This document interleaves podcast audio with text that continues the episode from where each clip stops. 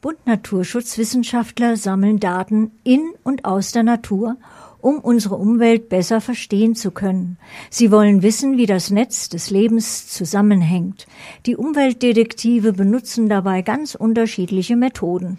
Man soll sozusagen der Natur auf die Spur kommen. Ornithologe Manfred Siering, Vorsitzender der Ornithologischen Gesellschaft in Bayern und stellvertretender Vorsitzender des Bund Naturschutz Kreisgruppe München, ist unser erster Interviewgast. Von der Beringung zur modernen Telemetrie, die Erforschung des Vogelzugs und einiges mehr wird nun Manfred Siering im Live-Telefoninterview mit Kollegin Eva Dutz berichten wie sowas funktioniert, beziehungsweise mit welchen Methoden hierbei vorgegangen wird. Grüß Gott, Herr Siering. Hallo, Frau Dutz. Grüß Gott. Die Vogelberingung gilt als eine der wichtigsten Arbeitsmethoden, um Vögel zu erforschen. Wie funktioniert dieses Prinzip eigentlich?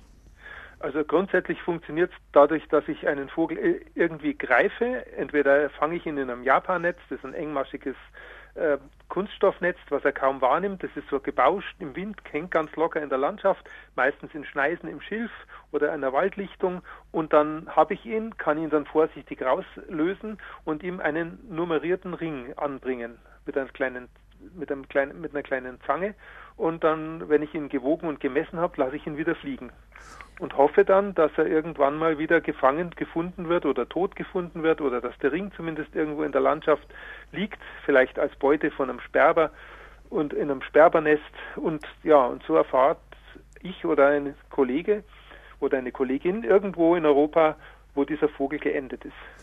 Wann ist diese Idee der Vogelberingung entstanden? Das ist schon ziemlich lang her. Also man hat ja schon in der Antike, Aristoteles hat ja schon immer so Mutmaßungen angestellt, wo die Vögel hinfliegen könnten und äh, wo sie im Winter sind. Die waren im Winter plötzlich weg. Plötzlich war im Winter keine einzige Schwalbe mehr da. Am Vortag waren noch über, überall Schwalben und die waren dann plötzlich weg. Und da war eben die große Frage, das große Rätsel, wo sind die hin? Und zunächst haben wir dann vermutet, die verwandeln sich in Frösche und überwintern im Sumpf und im Frühling kommen sie wieder raus als Frösche und irgendwann am nächsten Morgen sind es wieder Schwalben, die rumfliegen. So hat man sich das vorgestellt. Dass es nicht so ist, wissen wir ja heute. Schwalben überwintern im tropischen Afrika und nehmen da allerlei Strapazen auf sich, um eben dem Winter hier bei uns auszuweichen. Sie sind Insektenfresser und brauchen also ständig frische Insekten. Und ähm, diese Methode der Vogelberingung, seit wann gibt es die? Seit 1820 bereits hat man Vögel beringt mit Aluminiumringen, die man auch heute noch verwendet. Das war also schon relativ fortschrittlich und äh, das war also dieser Mortensen, ein dänischer Ornithologe, der hat da angefangen. Dann hat der Johann Timmermann aus, in Deutschland weitergemacht. Diese berühmten Rositiner Vogelkojen, wo man also Vögel in großen äh, Netzen gefangen hat. Das waren also so, so reusenartige Netze. Da haben sie reingetrieben und dann hat man so Hunderte, die oft in der Hand gehabt und beringt. Unter großem Zeitdruck, weil die Vögel ja natürlich weiterfliegen müssen und Hunger kriegen. Ein kleiner Vogel hält natürlich nicht lang ohne Futter aus. Und da hat man also angefangen, systematisch Vögel zu beringen. Jetzt ist das ja eigentlich ein relativ erfolgreiches Konzept, diese Vogelberingung, das aber durch die Digitalisierung noch erweitert wird. Also es gibt die klassische Vogelberingung und äh, wir sprechen aber auch jetzt ähm, mit Ihnen darüber, wie sich diese Technik durch Telemetrie ist der Fachausdruck, glaube ich, ja. ähm, wie, wie diese Technik ergänzt wird. Können Sie zu dieser modernen Telemetrie was sagen? Ja, diese Sender waren ja ursprünglich so etwa 10 Gramm oder 12 Gramm schwer konnte man also nur an Gänsen oder größeren Vögeln anbringen, aber nicht an einer Amsel, geschweige denn an einer noch kleineren Vogelart wie Grasmücke, Laubsänger oder Goldhähnchen. Und dadurch, dass die Sender natürlich immer moderner werden und diese alten Dinosaurier-Sender, so wie es der Herr Wikelski nennt, der die Vogelberingung heute in Deutschland führend betreibt mit seiner Mannschaft, äh, die, diese Sender gibt es heute schon fast gar nicht mehr. Heute haben also Sender, die wiegen ein Gramm, also 0,8 Gramm ist der leichteste, mit dem können Sie fast schon größere Insekten bringen und äh, Fledermäuse auf jeden Fall. Und dadurch, äh, da sich diese Sender mit äh, Solarenergie immer wieder aufladen, ist der Sender auch relativ langlebig und hat einen kräftigen Sendeimpuls auch. Und äh, das ist also die, die Entwicklung zu, bis heute. Aber wenn man so die Vogelforscher fragt, dann sagen sie, ja, wir sind da noch lange nicht am Ende. Und was wir da in der Hand halten, was so zwei Gramm leicht ist, das ist auch nur ein vorübergehender äh, Fortschritt. Die wirklichen Sender, die wiegen also dann unter einem Gramm und damit können wir eben auch die kleinsten flugfähigen Tiere beringen ohne oder besendern, ohne dass es denen äh, irgendwie, dass es die beeinträchtigt.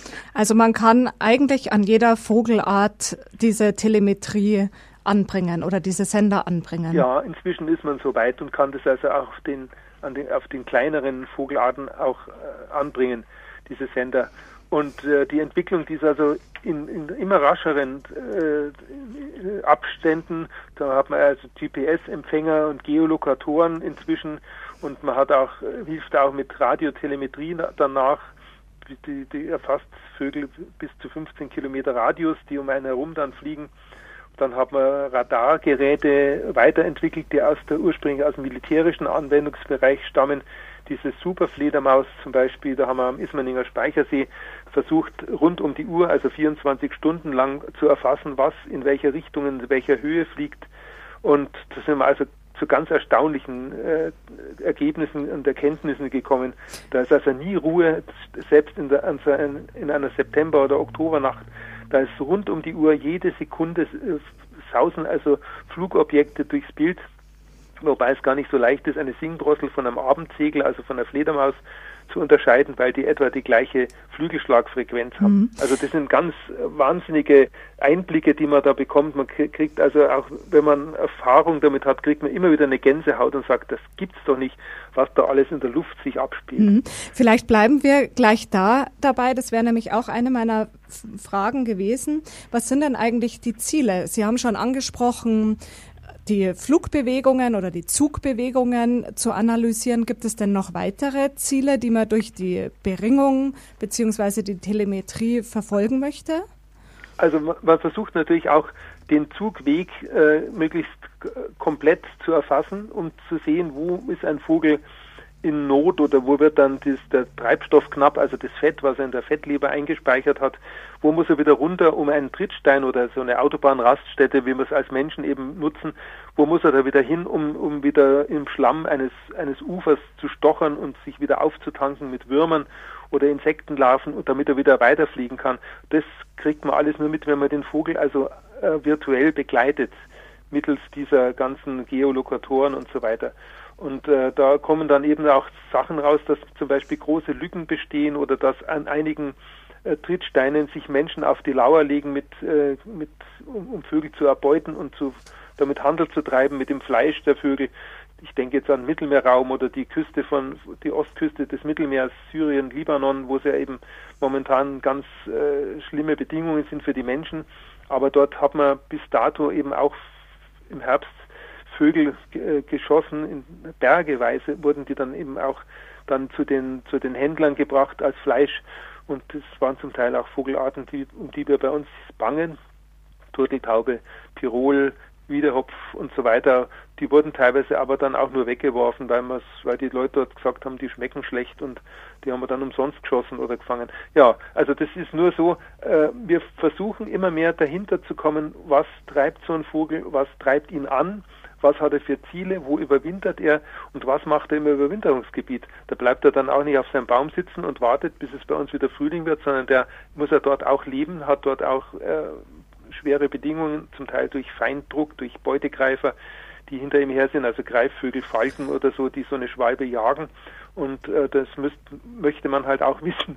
Und mhm. dann kommt hinzu, dass die äh, Regenfälle, die im Winterhalbjahr in Afrika südlich der Sahara stattfinden, auch einen innerafrikanischen Vogelzug äh, bedingen. So ein Vogel wie ein Kuckuck, der bleibt dann nicht an einer Stelle, sondern der fliegt dann bis Südafrika und dann wieder zurück.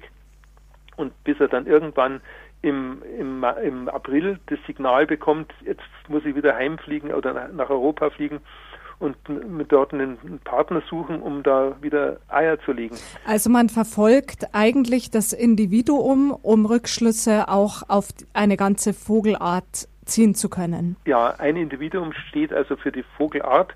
Man versucht natürlich auch äh, die, das Zusammenarbeiten, das Zusammenspiel verschiedener Arten festzustellen.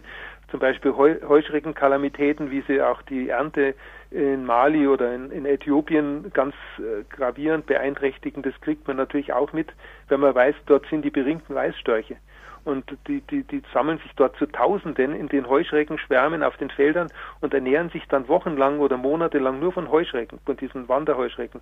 Und äh, da kommt eben auch dann gleichzeitig der, das, die, die Angst der Ornithologen, wenn die dort jetzt massiv vergiftet werden mit Mitteln, die zum Teil bei uns äh, verbot, schon seit Jahrzehnten verboten sind, wie DDT, mhm. dann äh, fressen die Störche natürlich die vergifteten Heuschrecken. Und dann wundern, darf man sich nicht wundern, wenn viel, wenn viel weniger Störche im nächsten Frühjahr zu uns zurückkommen, aber wir wissen dann eben zumindest, wo sie gestorben sind und woran, weil mhm. einige haben Sender und wenn die Sender plötzlich sich nicht mehr bewegen und äh, sozusagen an einer Stelle liegen, dann liegt dort auch der Vogel. Mhm.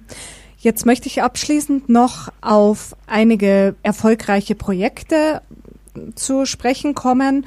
Mm, gibt es denn, also es gibt ja sehr viele Projekte, die diese Methodik anwenden. Gibt es denn einige oder eines beispielhaft, das Sie erwähnen möchten oder das Sie herausheben möchten? Also wir haben äh, versucht, die vom Aus, in Bayern vom Aus, oder auch in ganz Gesamtdeutschland vom Aussterben bedrohten großen Brachvögel, äh, um diese Limikolenart zu retten, äh, Vögel zu besendern. Das lief einigermaßen gut, aber dann fiel einer nach dem anderen aus. Da wissen wir also zumindest, der eine wurde in Spanien geschossen, nördlich der Pyrenäen oder ein anderer wurde auch in Portugal erlegt und bei anderen verliert sich die Spur. Da hat man also dann auch nicht mehr äh, gewusst, woran es liegen konnte, weil der Sender nicht mehr gesendet hat. Da, da weiß man also, wo der Druck äh, am größten ist. Dann wissen wir zum Beispiel aus der Besenderung von Kuckucken, und zwar haben wir da in, sowohl in England welche beringt, als auch in Deutschland und auch in Osteuropa. Und diese Kuckucke aus Polen, Deutschland und England, die sind also dann nach Afrika geflogen und da war ganz überraschend, dass die bereits nachdem die das letzte Ei gelegt haben, die Weibchen haben die postwendend umgedreht und sind im rasanten Flug, und ein Kuckuck fliegt mit 90 Stundenkilometern, weil er sehr schneller Vogel ist, sind die wieder nach Afrika zurückgeflogen. Die waren also bereits Mitte Juni, waren die schon wieder in Angola, weit südlich der Sahara, in ihrem eigentlichen afrikanischen Lebensraum. Und die haben also Europa nur kurz besucht und die haben ihre Eier abgelegt und so ein Kuckucksweibchen, die kann also, das kann also bis zu elf Eiern nacheinander legen, muss sich jedes Mal mit einem Männchen paaren. Meistens ist es immer wieder ein völlig neues Männchen, sodass also genetisch eine gute Durchmischung stattfindet. Und während die also Männer sucht von ihrer Wirts, die auf äh, indem sie bei ihrer Wirtsvogelart auskundschaftet, wo die gerade balzen und sich paaren. Da ruft sie ein Männchen, paart sich und legt dann auch ein Ei in dieses Nest. Und wer von einem Ei zum nächsten Ei am nächsten Tag hat die schon wieder ungefähr 200 Kilometer in nördlicher Richtung zurückgelegt und macht dann immer das gleiche Spiel. Und wenn sie dann ihr letztes Ei in Norddeutschland oder in Skandinavien gelegt hat, dann fliegt sie unverzüglich zurück und vermutlich auch ohne anzuhalten. Die schafft also in einem einzigen Riesenflug diese Strecke dann, sagen wir mal, von, von Finnland bis zum Senegal. Das ist ganz gewaltig und das erfährt man eben nur, wenn man diese äh, Vögel so markiert hat, dass sie lückenlos senden. Mhm. Und die Sender sind inzwischen so raffiniert, dass sie auch zeigen, äh, ob der Vogel jetzt nur fliegt, dann geht der Sender so gleichmäßig auf und ab, oder ob der Vogel am Boden sitzt und pickt, dann neigt sich der Vogel nach vorne, dann zeigt das äh, Sender auch das an. Und wenn er schläft, dann ist natürlich der Sender auch in, einem, in einer Ruheposition, die man auch dann äh, erfahren kann. Und das Ganze, das schafft man also nur, weil wir durch die äh, Leute wie Martin Wikelski, das ist der Leiter dieser ganzen ähm, äh, von, von Radolf Zell am Bodensee, der Leiter dieser Vogelberingungsaktivitäten, der arbeitet also zusammen mit verschiedenen äh, Stellen, also zum Beispiel mit dem Deutschen Zentrum für Luft- und mhm. Raumfahrt und mit der ISS, also mit Roskosmos, mit der russischen Raumfahrtgesellschaft ähm, und ist also eine internationale Kooperation. Herr Siering, wir könnten stundenlang uns mit Ihnen unterhalten, weil Sie wahnsinnig interessant und spannend erzählen können über die Vögel. Wir sind aber leider schon am Ende, aber wir bedanken uns ganz herzlich bei Ihnen für diesen interessanten Einblick. Ja, sehr gerne. Dankeschön auch. Ciao. Ciao, wiederhören.